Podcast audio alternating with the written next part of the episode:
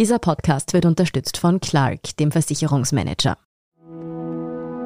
Wie konnte das System des Postenschaches derart auf die Spitze getrieben werden? War es nicht in Wahrheit sehr oft einfach handfeste Korruption? Warum ist dann hier nicht effizient ermittelt worden? Fragen, die viele Menschen in Österreich beschäftigen, nicht nur die Opposition.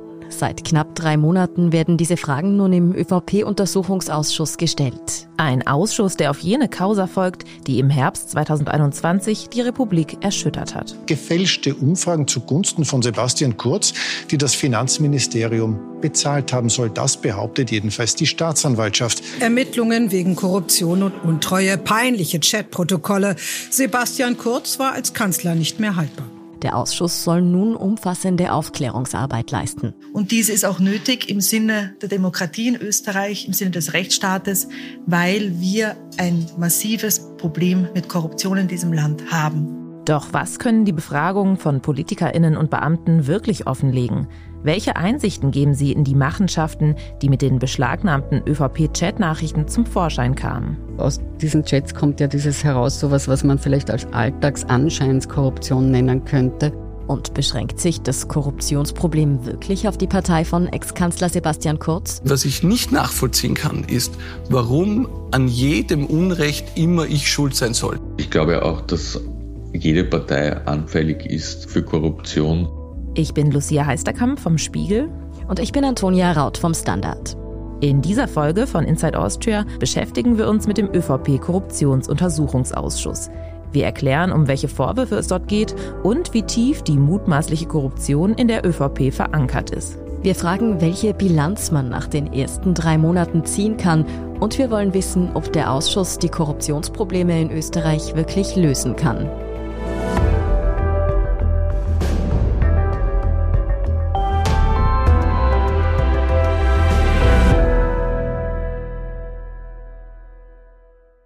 Bevor es losgeht, zwei Hinweise. Den ersten kennen Sie schon. In dieser Folge sprechen wir über schwerwiegende strafrechtliche Vorwürfe. Für alle genannten Personen gilt dabei wie immer die Unschuldsvermutung. Und dann noch etwas weniger Ernstes. Diese Folge nehmen wir zum ersten Mal nicht aus Wien und Berlin zusammengeschaltet, sondern gemeinsam vor Ort auf. Ich bin nämlich zu Besuch in Wien und wir sehen uns heute zum ersten Mal nicht nur über den Bildschirm, sondern sitzen uns live im Studio gegenüber. Mal sehen, ob Sie einen Unterschied hören. Sie können uns auch gerne schreiben. Wir wünschen auf jeden Fall viel Spaß bei der Folge. Wegen des Verdachts auf Korruption hat es in Österreich eine Razzia bei der Regierungspartei ÖVP gegeben. Die Staatsanwaltschaft ermittelt wegen des Verdachts der Bestechlichkeit. So sollen beispielsweise Umfragen gegen Geld geschönt worden sein. Bevor wir in den Untersuchungsausschuss eintauchen, hier noch einmal ein Rückblick im Schnelldurchlauf. Wie kam es überhaupt zu diesem Korruptionsuntersuchungsausschuss? Herbst 2021. Die sogenannte Inseratenaffäre schlägt in Österreich ein wie eine Bombe. Im Kern geht es dabei, wie wir schon gehört haben, um Umfragen. In der ÖVP bestreitet man die Vorwürfe, doch der politische Druck wird zu groß. Ich möchte daher Platz machen, um Chaos zu verhindern und Stabilität zu gewährleisten. Sebastian Kurz tritt als Bundeskanzler zurück. Die Regierung wird umgebaut. Wie genau es soweit kam und was ihm und seinen türkisen Verbündeten genau vorgeworfen wird, das können Sie am besten nachhören in unserer Serie Sebastian Kurz Aufstieg und Fall. Aber so viel sei hier gesagt, schon vor den Hausdurchsuchungen stand die ÖVP unter Verdacht, Postenkorruption und Freundalwirtschaft im großen Stil zu betreiben. Kriegst eh alles, was du willst. Das schrieb Bundeskanzler Sebastian Kurz dem damaligen Generalsekretär im Finanzministerium Thomas Schmidt. Viele der Vorwürfe gegen die ÖVP fußen auf Chatprotokollen, die beschlagnahmt wurden. Und an die gelangte die Staatsanwaltschaft durch die Ermittlungen, die das Ibiza-Video ins Rollen gebracht hatte. Sie wissen schon, der Mitschnitt jenes Abends, an dem der damalige FPÖ-Chef und spätere Vizekanzler Heinz-Christian Strache sich bei einer angeblichen Oligarchennichte um Kopf und Kragen redete. Zack, zack, zack. Diese drei, vier, drei, vier Leute, die müssen ja, werden. Dann machen wir nicht 27. Infolge dieses Videos gab es in Österreich bereits einen Untersuchungsausschuss, den Ibiza-U-Ausschuss. Damals hat man nicht alle Themen abarbeiten können und im Rahmen dieses Ibiza-U-Ausschusses, der ja eigentlich angelegt war als FPÖ-Ausschuss, weil es ja ging um die Äußerungen, die Gudenos und Strache im sogenannten Ibiza-Video getätigt haben, Das ist unsere Kollegin Renate Graber vom Standard. Sie hat damals den Ibiza-Untersuchungsausschuss begleitet. Und aus dem heraus hat sich im Ibiza-Urausschuss aber sehr viel an Verdachtsmomenten ergeben im Zusammenhang mit der ÖVP, also mutmaßliche Korruptionsfälle, in die die ÖVP verstrickt sei. Und so ist aus diesem Ibiza-Urausschuss herausgeappert der ÖVP-Korruptionsausschuss. Wir sind jetzt also beim aktuellen ÖVP-Korruptionsausschuss angelangt. Dieser soll jetzt vor allem die Vorwürfe gegen die ÖVP ins Auge fassen. Im Dezember wurde der neue Ausschuss eingesetzt. Seit Anfang März laufen die Befragungen. Wie lange er noch dauert, ist schwer zu sagen. Mindestens bis Herbst, aber er könnte auch noch verlängert werden. Zur Erinnerung, der Ibiza-Untersuchungsausschuss ging immerhin knapp anderthalb Jahre. Dieser neue Ausschuss steht also noch eher am Anfang. Aber er ist bereits zu über 20 Sitzungen zusammengetroffen. Anfangs natürlich Geschäftsordnungssitzungen, aber dann hat man mit den Befragungen rasch begonnen. Das ist Fabian Schmidt. Sie kennen ihn vielleicht schon aus früheren Folgen von Inside Austria. Er schreibt für den Standard über österreichische Innenpolitik und verfolgt deshalb wie Renate Graber den U-Ausschuss ganz genau mit. Wir sind jetzt bei circa 40 Auskunftspersonen, wobei drei Auskunftspersonen nicht erschienen sind und eine Auskunftsperson ist sogar zweimal nicht erschienen. Dabei handelt es sich um Thomas Schmid, der eben doch sehr zentral ist eigentlich für sehr viele Handlungsstränge. Thomas Schmidt, das ist der Mann, von dessen Handy die meisten der belastenden Chats stammen. Und auch wenn Thomas Schmidt als Auskunftsperson wohl heiß erwartet würde, an Informationsmaterial mangelt es dem Ausschuss auch ohne ihn nicht. Der Aktenbestand ist dieses Mal gigantisch, muss man sagen. Also es gibt insgesamt mit Kopien 2014 Ordner die dort herumstehen in der Parlamentsdirektion und 298 Datenträger. Das liegt einfach daran, dass man eben, wie der Name schon sagt, mutmaßliche ÖVP-Korruption untersucht, und zwar in allen Ministerien und dazugehörigen staatsnahen Unternehmen, Organisationen etc. Und das Themengebiet ist so breit, dass da einfach sehr, sehr viel zurückkam. Also im Gegensatz zum letzten Urschuss, wo die Abgeordneten ja damit zu kämpfen hatten, dass sie aus ihrer Sicht viel zu wenig bekommen haben aus einigen Ministerien, ist es dieses Mal eher ein Fluten mit Informationen. Wichtig sind neben diesen Informationen natürlich die Auskunftspersonen, also PolitikerInnen und Beamte, die mutmaßlich in die Vorwürfe verwickelt sind oder etwas Relevantes dazu sagen können. Und die werden von den verschiedenen Fraktionen im U-Ausschuss befragt. Für die NEOS geht es dabei um folgende Fragen. Wie konnte das System des Postenschaches derart auf die Spitze getrieben werden? War es nicht in Wahrheit sehr oft einfach handfeste Korruption? Warum ist dann hier nicht effizient ermittelt worden? Warum konnte man hier als Regierung sich in immer höherem Ausmaß Inseratenbudgets gönnen. Für welchen Zweck? Und warum wurde hier nicht genauer hingesehen, wozu das eigentlich gut sein soll? Das ist Stefanie Crisper, die für die liberalen Neos im U-Ausschuss sitzt. Mit ihr sitzen dort ich würde mal die Fraktionsführer nennen. Das sind, wenn man bei den Grünen anfängt, beim Koalitionspartner, die Nina Tomaselli. Nur zwei Jahre nach Ibiza, nach so einem einschneidenden Ereignis in der Innenpolitik, muss ein nächster U-Ausschuss schon wieder hinter der Selbstbesessenheit, hinter der blinden Allmachtsfantasie Einzelner hinterherräumen. Bei der SPÖ Jan Greiner. Die Korruptionsstaatsanwaltschaft ist behindert worden in ihrer Arbeit ähm, durch ÖVP-Netzwerke. Bei der FPÖ Christian Hafenecker. Dass ganz offensichtlich vor allem ÖVP-Ministerien als zentrale äh, Geldausleitungsstellen der ÖVP missbraucht werden, um Steuergelder schlussendlich dann äh, zum Nutzen der ÖVP zu missbrauchen. Bei der ÖVP ist es der Andreas Hanger, der ist bekannt noch auch aus dem Ibiza-Urausschuss für seine diversen Angriffe, damals vor allem auf die Justiz. Äh, die Frau Ministerin als Verantwortliche im Justizministerium hat zu liefern. Dieser Rechtsstandpunkt ist aus unserer Sicht sehr klar und das lassen wir jetzt vom Verfassungsgerichtshof entscheiden. Hier stehen sich also zwei Seiten gegenüber.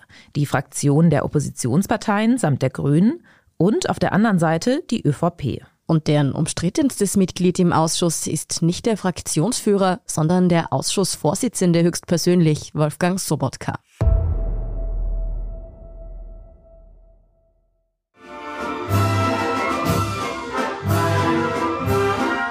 Sind gerade dabei, äh, unsere Neujahrskonzerte zu absolvieren. Wir versuchen mit der Musik den Menschen ganz einfach Freude zu bereiten. Wolfgang Sobotka ist es gewohnt, den Taktstock zu schwingen. Bevor er in die Politik ging, hat der ehemalige Musiklehrer unter anderem Dirigieren studiert. Dass Sobotka Musiker dirigiert, wie hier beim Neujahrskonzert des Weidhofner Kammerorchesters, ist mittlerweile aber die Ausnahme.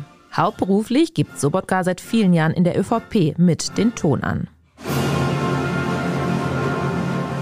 Wolfgang Sobotka war ja jahrelang in Niederösterreich Landesrat, Finanzlandesrat. Er ist dann ins Innenministerium gewechselt als Innenminister, wurde dann Nationalratspräsident unter der türkis-blauen Regierung.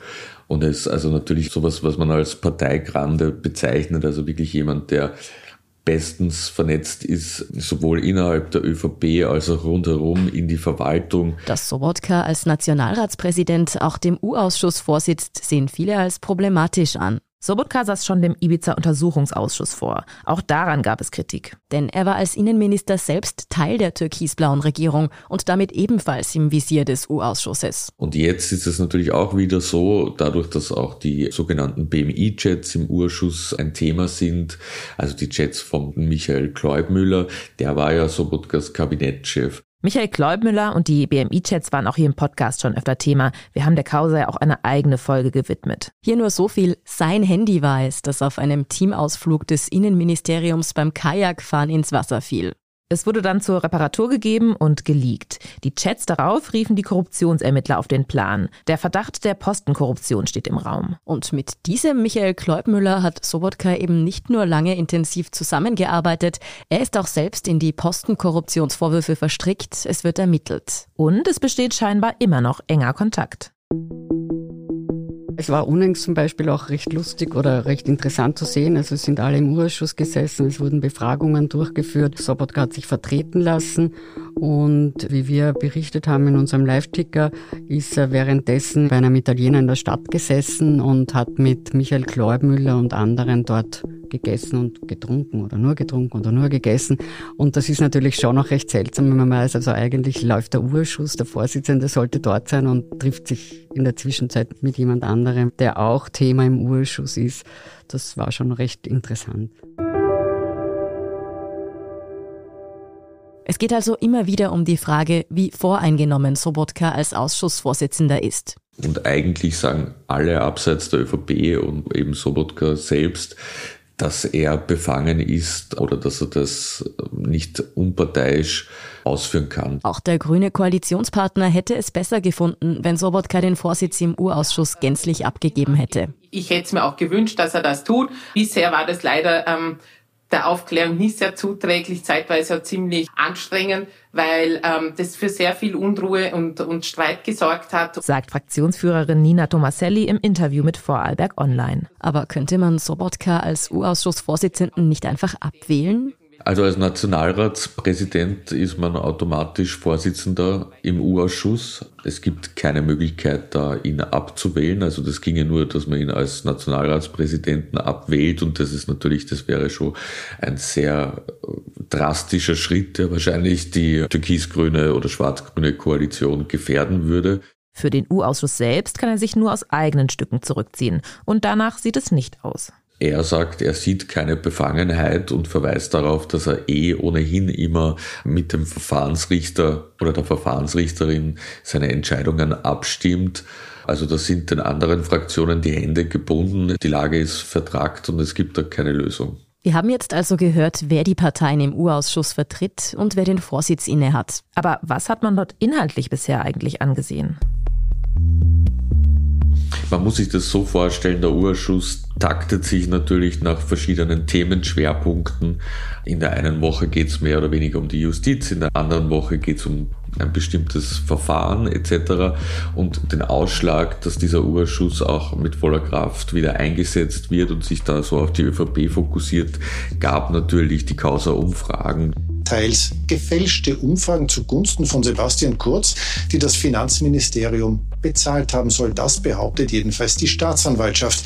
Bisher ging es im Untersuchungsausschuss aber noch recht wenig um diese Thematik. Also das hebt man sich für ein bisschen später auf, auch weil die Ermittlungen da ja noch in einem relativ frühen Stadium sind. Stattdessen ging es bisher um eine Reihe von anderen Vorwürfen gegen die ÖVP. Im Zentrum stand vor allem die Frage, hat die ÖVP Steuergeld aus Ministerien verwendet, um parteipolitische Vorteile zu erlangen. In Variationen ist das immer wieder auch bei anderen Themen eigentlich der grundlegende Vorwurf der Opposition. Daneben sind auch noch aktuelle ÖVP-Skandale im Urausschuss als Themen sozusagen dazugekommen, die bei seiner Einsetzung noch gar nicht bekannt waren. Zum Beispiel stand diese Woche die Affäre beim Wirtschaftsbund in Vorarlberg auf der Agenda. Der Vorarlberger Landeshauptmann Markus Wallner musste im U-Ausschuss Antworten zur Inseratenaffäre liefern. Wallner selbst garantiert Aufarbeitung der Vergangenheit, doch die Befragung ist gezeichnet von Unterbrechungen, Entschlagungen und Geschäftsordnungsdebatten. Neue Erkenntnisse?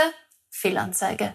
Und dann gibt es noch ein Thema, das sich wie ein roter Faden durch den U-Ausschuss zieht. Es geht natürlich wieder und immer wieder um die Justiz. Es geht aber auch um Postenvergaben, sowohl innerhalb der Justiz als auch in anderen Bereichen der Verwaltung. Es geht immer wieder um Spitzenjobs mit viel Macht im Justizapparat, die angeblich nicht nach Qualifikation, sondern nach Parteizugehörigkeit vergeben worden sind. Und nicht nur bei Jobs. Auch sonst soll die ÖVP ihren Günstlingen Vorteile verschafft haben. Nicht vergessen sollte man auch eben die diversen Steuerkausen, zum Beispiel rund um Siegfried Wolf. Dem Unternehmer wird vorgeworfen, dass er durch Kontakte in die ÖVP und Einflussnahme Steuernachzahlung umgangen ist. Die Neos sehen den Fall sozusagen als Paradebeispiel. Die Causa zeigt unserer Meinung nach, wie es noch immer möglich ist, dass Personen, die Einfluss haben, äh, sich Personen aus der Politik, die an entsprechenden Hebeln sitzen, bedienen können und beide Seiten sich bereichern können. In dieser Causa, wie auch in einigen anderen, wird strafrechtlich ermittelt. Die Ermittlungsverfahren stehen aber, wie eben schon erwähnt, in vielen Fällen noch ganz am Anfang.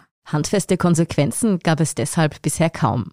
Es lässt sich natürlich schwer jetzt auftrennen, was ist eine Konsequenz aus dem Urschuss, was ist eine Konsequenz aus den Ermittlungen, beziehungsweise sprechen wir da ja eigentlich dann auch vom vorigen Urschuss. Also prinzipiell sollte der Urschuss ja so funktionieren, dass er jetzt befragt, befragt, befragt und dann, wenn er fertig ist, erst Konsequenzen empfiehlt in der Form von, hier sehen wir Probleme zum Beispiel bei der Vergabe, hier sollte man reformieren, da oder dort. Das heißt, es ist jetzt noch sehr früh von tatsächlichen substanziellen Konsequenzen auszugehen. Wir können hier also noch keine Ergebnisse des Ausschusses diskutieren, denn er steht gerade erst am Anfang. Die ganz heißen Eisen, Stichwort Inseratenaffäre, wurden noch gar nicht richtig angefasst. Aber es lässt sich schon einiges darüber sagen, wie die Befragungen bisher gelaufen sind und was sie am Ende bringen könnten. Dabei hilft ein Blick zurück auf den Ibiza-Untersuchungsausschuss. Bundeskanzler Sebastian Kurz ist gestern zum zweiten Mal als Auskunftsperson im Ibiza-U-Ausschuss gewesen. Herr Sobotka, am Freitag waren Innenminister Nehammer von der ÖVP und Justizministerin Sadic von den Grünen im U-Ausschuss geladen. Der Ibiza-Untersuchungsausschuss wird nicht verlängert. Er wird am 15. Juli enden. Damals war das allgemeine Interesse an den Sitzungen und den Auskunftspersonen ziemlich hoch. Dieses Ibiza-Video war natürlich was ganz Besonderes, sowas gab's nicht und das war natürlich schon einmal ein besonderer Vorfall, der diesen ganzen Ibiza-Urschuss sehr spannend gemacht hat. Jetzt ist man wahrscheinlich auch schon ein bisschen dran gewöhnt. Es läuft jetzt der Urschuss seit Jahren, wenn man den Ibiza-Urschuss dazu zählt. Im Vergleich scheint der aktuelle Korruptionsausschuss in der Öffentlichkeit jedenfalls weniger präsent. Das liegt wohl nicht nur daran, dass das Ibiza-Video damals so hohe Wellen schlug, sondern auch an der aktuellen Weltlage, durch die derzeit andere Themen im Fokus stehen. Es mag aber auch an den Persönlichkeiten liegen, die damals befragt wurden und viel Aufmerksamkeit auf sich zogen. Also im Ibiza-Urschuss war Sebastian Kurz, war Gernot Blümel, also der ehemalige Bundeskanzler und der ehemalige Finanzminister, auch als Auskunftspersonen zum Teil auch öfter. Also das ist natürlich dann auch vom Auftritt her ein bisschen bunter oder brisanter als im jetzigen Urschuss. Dass es diesmal weniger Spektakel gibt, hat laut unserem Kollegen Fabian Schmidt aber durchaus Vorteile im Ibiza-Urschuss zum Beispiel, wenn da die großen Namen kommen, Minister, Kanzler etc. und ein sehr großes Interesse besteht. Inhaltlich ist dann meist wenig Substanz, weil Geschäftsordnungsdebatten die Befragung verzögern, weil die Auskunftspersonen so gut wie nichts sagen. Da kann es schon einmal erkenntnisreicher sein, wenn Verwaltungsleiter oder Sektionschefs kommen, die eigentlich niemand kennt und die dann dafür inhaltlich etwas aussagen und was nicht unbedingt so kontrovers auf den ersten Blick ist, aber im Endeffekt kann man dann daraus mehr, glaube ich, lernen und erfahren über das Land als bei diesen sehr prominenten Auskunftspersonen. Was beim Ibiza-Untersuchungsausschuss übrigens auch auffallend war, es ging dort oft ein wenig rau zu, um es noch dezent auszudrücken. Der Abgeordnete Greiner sagt, Sie waren im U-Ausschuss heute batzig und aggressiv, aber im morgigen Kurier setzen Sie noch eins drauf und nennen den U-Ausschuss, ich zitiere, ein Jammertal mit Wurstsemmel-mampfenden und nuschelnden Abgeordneten, die sinnlose Fragen stellen und an Aufklärung nicht interessiert sind. Sogar Sebastian Kurz beschwerte sich damals über den wenig charmanten Umgangston in den Sitzungen. Aber ich habe äh, leider Gottes schon den Eindruck mittlerweile,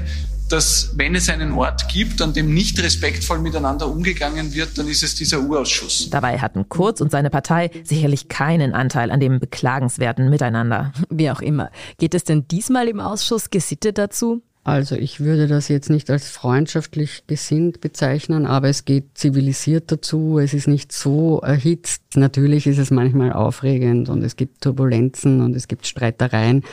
Aber also nach meiner Wahrnehmung, und ich bin immer dabei, ist es schon ruhiger als beim Ibiza Urschuss. Also alle versuchen sich ein bisschen zurückzuhalten. Das ist doch immerhin schon mal etwas. Du bist mit der falschen Versicherung unterwegs? Dann komm mal Clark. Mit Clark hast du Verträge, Beratung und Übersicht, alles in einer App. Einfach die App downloaden oder direkt auf die Website gehen. goclark.at für Österreich oder clark.de für Deutschland.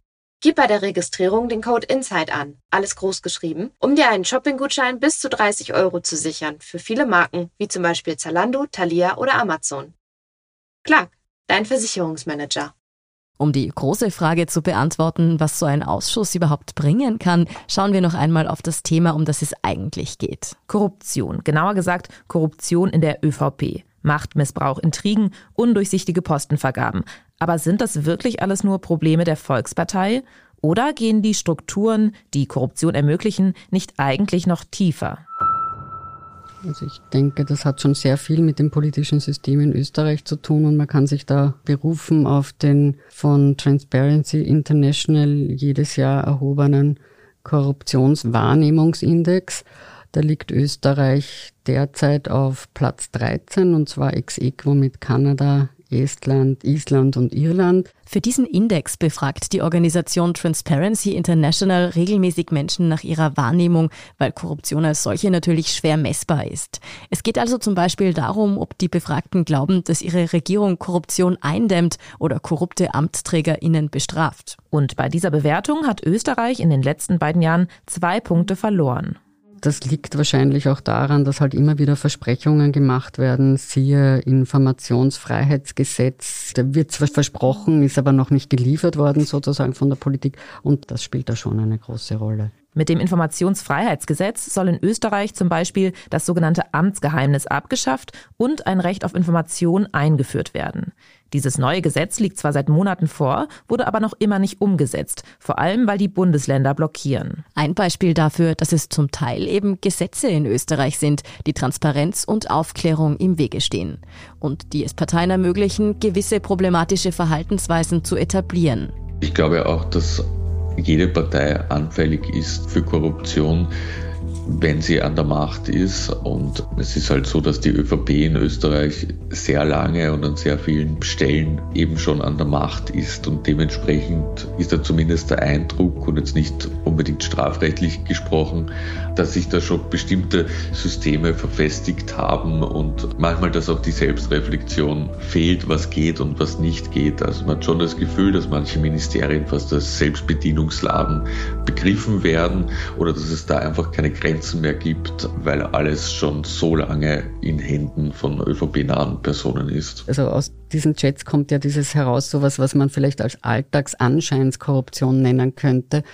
wo einfach alles mit einem persönlichen Fürwort auch bedacht wird. Also es ist alles mein, also und da entsteht dann leicht der Eindruck, es sei mein Ministerium, meine Beamten, meine Leute und meine Republik und das vergrößert diese Anscheinsproblematik dann auch noch. Kurz, kriegst eh alles, was du willst. Bussi, Bussi, Bussi. Schmidt? Ich bin so glücklich. Ich liebe meinen Kanzler. Zweimal Daumen hoch, zweimal Muskeln. Nur nochmal zur Erinnerung ein Ausschnitt aus den Chats, hier vorgelesen vom Burgtheater Ensemble in Wien. Es war wohl vor allem die türkise ÖVP unter Sebastian Kurz, die dieses System aus mutmaßlicher Freundalwirtschaft und korrupten Machenschaften auf die Spitze getrieben hat. Und das jetzt zu ihrem Unglück Wort für Wort und Emoji für Emoji dokumentiert ist. Da haben sie, wenn man so will, natürlich Pech gehabt. Die ÖVP würde das jetzt sofort kontern mit dem Satz, ja, wir warten ja auch noch auf die Chats, die Thomas Schmidt mit der SPÖ geführt hat. Das, sie warten tatsächlich darauf. Da gibt's immer den Streit, wann werden die endlich geliefert. Das Justizministerium sagt, man arbeitet die Anträge der Reihe nach ab und ja, da wird man sehen, was da noch rauskommt. Aber derzeit ist eben die ÖVP im Blickpunkt. Denn wir dürfen nicht vergessen, es sind ja noch längst nicht alle Nachrichten ausgewertet, die die KorruptionsermittlerInnen beschlagnahmt haben. Und neue Nachrichten bringen vermutlich auch neue Erkenntnisse für den Untersuchungsausschuss hervor. Dass da noch so einiges kommt, ist laut unserem Kollegen relativ wahrscheinlich. Natürlich wird es noch große Würfe geben, weil es ist, wäre sensationell, weil es in Österreich mal ein paar Monate keinen großen Wurf gab. Auch die Strafverfahren gegen einige der Auskunftspersonen laufen ja noch. Es steht außer Frage, dass da noch einiges kommt. Ob jetzt wirklich etwas entdeckt wird, das kann man natürlich absolut nicht sagen, ob da noch neue Verfahren ausgelöst werden etc. Es war ja auch so, wir können uns erinnern, vor der Umfragenaffäre, bevor diese Causa quasi öffentlich wurde durch die spektakulären Hausdurchsuchungen, lag ja auch etwas in der Luft, dass jetzt bald einmal etwas kommt. Durchsucht wurden laut Berichten die Parteizentrale in Wien, das Bundeskanzleramt und das Finanzministerium. Auch enge Vertraute von Bundeskanzler Sebastian Kurz stehen im Visier der Ermittler. Ein Sprecher der ÖVP sagte, er wisse nicht, wonach genau gesucht worden sei. Da muss man ehrlich sagen, also das ist derzeit nicht da. Also es ist jetzt keine Anspannung, dass irgendeine große Maßnahme bald ansteht. Das spüre ich nicht, aber es läuft so viel, dass auf jeden Fall viele spannende Erkenntnisse uns noch erwarten. Langweilig wird es also vermutlich nicht. Abgesehen davon, welche konkreten neuen Erkenntnisse der Ausschuss ans Licht bringt, haben die Sitzungen aber noch einen weiteren Sinn. Und der geht über die Aufarbeitung der einzelnen Skandale hinaus. Nämlich weil hier ganz grundsätzliche Fragen aufgeworfen werden, die die Demokratie in Österreich im Kern betreffen. Also wie die Strukturen in diversen Ministerien sind, wie die Strukturen in der Justiz sind, was man da ändern kann oder ändern muss. Also das sind schon ganz gravierende Dinge, die da besprochen werden quasi auch. Und im besten Fall könnte der U-Ausschuss, wie bereits angesprochen, auch den Boden bereiten für Gesetzesreformen, um Korruption in Österreich zukünftig besser zu bekämpfen. Und man muss sagen, es sind natürlich auch einfach Dokumente für die Geschichte. Man weiß gar nicht, in wie vielen Jahren man sie vielleicht wieder benötigt. Also es ist schon auch jetzt noch so, dass wir teilweise bei Recherchen, Befragungen von einem der drei Eurofighter-Urschüsse lesen, um uns auf etwas vorzubereiten. Es ist sehr wichtig, dass etwas aufgearbeitet wird und dann eben dieser Public Record besteht von den Befragungen, aber auch die Berichte, die die Fraktionen dann liefern. Das ist etwas für die Ewigkeit. Der ÖVP-Korruptionsuntersuchungsausschuss steht im Vergleich zu seinem Vorgänger zur Ibiza-Affäre viel weniger im Fokus der Öffentlichkeit. Das hat viele Gründe. Es liegt aber nicht daran, dass das Thema, um das es geht, seine Relevanz verloren hätte. Und vielleicht hat ein leiserer Ausschuss, der weniger im Blitzlicht der Medien steht, am Ende das Potenzial, die Frage, um die es geht, tiefgreifender zu bearbeiten. Noch steht der Ausschuss zwar mit seiner Arbeit erst am Anfang und so einiges, vor allem die Rolle des Vorsitzenden, ist sehr umstritten. Dennoch werden die umfangreichen Befragungen wohl einen Beitrag leisten, um mutmaßlichen Machtmissbrauch und Intrigen in der österreichischen Politik aufzuarbeiten. Und den Weg für mehr Transparenz zu bereiten. Welche kleinen und großen Würfe da noch kommen, das berichten wir natürlich auch hier bei Inside Austria. Inside Austria hören Sie auf allen gängigen Podcast-Plattformen, auf der Standard.at und auf spiegel.de. Wenn Ihnen unser Podcast gefällt, folgen Sie uns doch und lassen Sie uns ein paar Sterne da. Kritik, Feedback oder Vorschläge zum Podcast wie immer gern an insideaustria.spiegel.de oder an podcast.derstandard.at. Unsere journalistische Arbeit können Sie am besten mit einem Abonnement unterstützen. Alle Infos zu einem Standard-Abo finden Sie auf abo.derstandard.at. Und unsere Hörerinnen und Hörer können mit dem Rabattcode Standard drei Monate lang für 30 Euro das Angebot von Spiegel Plus testen und 50 Prozent sparen. Alle Infos dazu finden Sie auf spiegel.de slash der Standard. Alle Links und Infos stehen wie immer auch in den Show Notes zu dieser Folge. Danke fürs Zuhören und allen, die auch hinter den Kulissen an diesem Podcast mitwirken. Das waren diesmal vor allem Scholt Wilhelm und Christoph Grubitz. Und noch ein nachträgliches Dankeschön an Philipp Fackler, der unsere letzte Folge am Fenstertag geschnitten hat. Ich bin Lucia Heisterkamp. Und ich bin Antonia Raut. Wir sagen Tschüss und Baba.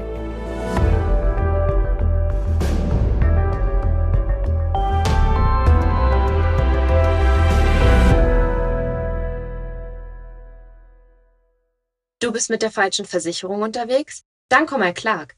Mit Clark hast du Verträge, Beratung und Übersicht. Alles in einer App. Einfach die App downloaden oder direkt auf die Website gehen. goclark.at für Österreich oder clark.de für Deutschland. Gib bei der Registrierung den Code INSIDE an, alles groß geschrieben, um dir einen Shopping-Gutschein bis zu 30 Euro zu sichern für viele Marken, wie zum Beispiel Zalando, Thalia oder Amazon. Clark, dein Versicherungsmanager.